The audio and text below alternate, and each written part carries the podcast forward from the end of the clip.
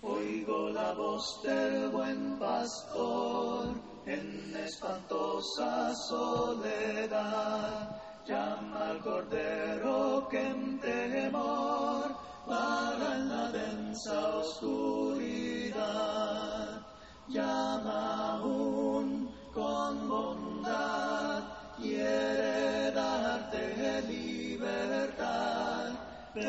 Una vez más, gracias damos a Dios por la oportunidad que nos da de poder meditar en su palabra. Le agradecemos también a cada uno de ustedes por tomar de su tiempo y así juntos poder escudriñar la palabra de nuestro Dios. Reciban saludo de la Iglesia Cristo en Siquirres. Para nosotros es una gran bendición poder contar con este medio y así compartir con usted la palabra de nuestro Dios, sabiendo y reconociendo la gran necesidad que tenemos de conocer qué es lo que Dios ordena para poder prepararnos para el gran día del juicio final, día en el cual cada uno de nosotros va a tener que dar cuenta a nuestro Dios. Y debemos entonces prepararnos para ese gran día. Estamos compartiendo con usted el plan de Dios para rescatarnos de la condenación eterna. El Señor vino a buscar y a salvar lo que se había perdido. Necesitamos nosotros entonces de esta forma acercarnos a Él, pero para acercarnos a Él debemos de hacerlo conforme a lo que Él establece a la luz de su palabra la cual nos guía y nos orienta para poder estar seguros de hacer conforme a lo que Dios establece. Hechos capítulo 2 versículo 38 nos dice, Pedro les dijo, arrepentíos y bautícese cada uno de vosotros en el nombre de Jesucristo para perdón de los pecados, y recibiréis el don del Espíritu Santo. Hasta este momento hemos demostrado la necesidad de la fe, el arrepentimiento y la confesión. En esta lección veremos que nuestra respuesta inicial al Señor debe incluir también el ser bautizados en Cristo. En realidad, casi no hay polémica en cuanto a la necesidad de la fe, al arrepentimiento o a la confesión. Sin embargo, sí las hay con respecto al bautismo. A lo largo de los años se ha suscitado un desacuerdo que no existía en tiempos neotestamentarios, cuando a todo el que decidía seguir a Jesús se le bautizaba sin que hubiera duda alguna.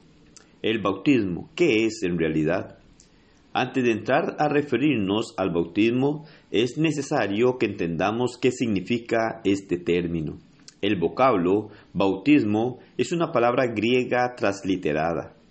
La palabra griega tiene dos formas, baptismos y baptisma. La forma verbal es baptizo. Uno puede ver cuán parecidas son estas palabras, bautismo y bautizar. ¿Qué significa la palabra bautizar? Si uno busca la palabra en un diccionario de la lengua española, encontrará una variedad de significados, pero es necesario tener presente que tal clase de diccionario dan el uso actual, no el significado bíblico en realidad. Uno puede hallar el significado de bautizo buscando en un diccionario griego, el cual se, se le llama léxico. Si uno consulta el léxico analítico del griego de Baxter, comprobará que la raíz de bautizo es bapto. Aquí la esencia de la información que le daría tal diccionario sobre esta familia de palabras indicarían que bapto es sumergir, baptizo sumergir, baptisma inmersión, baptismos acción de sumergir. Por lo tanto, bautizar significa sencillamente sumergir y bautismo significa inmersión. De modo que Pedro dijo literalmente a sus oyentes, arrepentidos y sumérjase cada uno de vosotros para el perdón de los pecados. Ananías le dijo literalmente a Saulo, levántate y sumérgete y lava tus pecados. La palabra bautismo nos especifica el elemento en el que la inmersión ha de tener lugar. Jesús fue bautizado, sumergido en sufrimiento. Usted puede ver Marcos capítulo 10, versículo 38 al 39 y Lucas 12:50. Los apóstoles fueron bautizados, sumergidos en el poder del Espíritu Santo.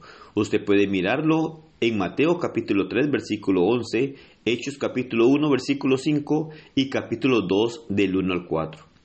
El bautismo que estudiaremos es una inmersión en agua, tal como se muestra en Hechos capítulo 8 versículo 36 al 38 y 10 47 al 48. Tenga presente las definiciones básicas de bautismo, que es inmersión. Esto evitará mucha confusión a medida que vayamos avanzando en este estudio. En esta lección y la siguiente haremos tres preguntas. ¿Por qué debe uno ser bautizado? ¿Cómo debe uno ser bautizado? ¿Y quién debe ser bautizado?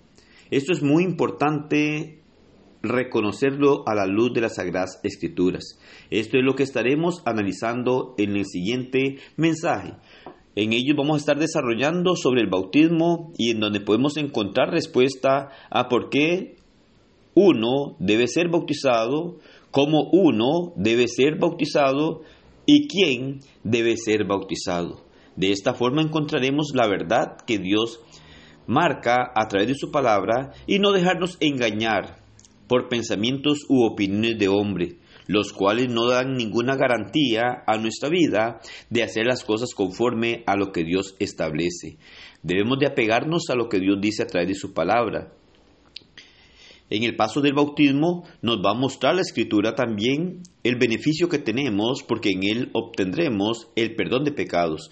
Pero es puntos que consideraremos al desarrollar el estudio y le invitamos a usted para que pueda seguir entonces estos mensajes y pueda darse cuenta de la verdad de Dios, no de un pensamiento u opinión de hombre, sino de lo que Dios traza a través de su palabra y usted no se deje engañar por las muchas enseñanzas falsas que hay en este mundo y que muchos empiezan a emplearlo para guiar a personas, pero a guiarlas de una manera errónea porque no obedecen la verdad de Dios. Y hay necesidad de conocer esa verdad para ponerla en práctica en nuestra vida y tener entonces la esperanza de ir a morar eternamente con nuestro Dios, haciendo aquello que Él ha ordenado que debemos de hacer. Así que le invitamos para que pueda seguir escuchando los siguientes mensajes y así darnos cuenta qué es lo que Dios ordena.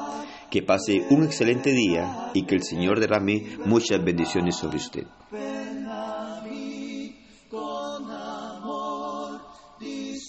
Cristo el Salvador.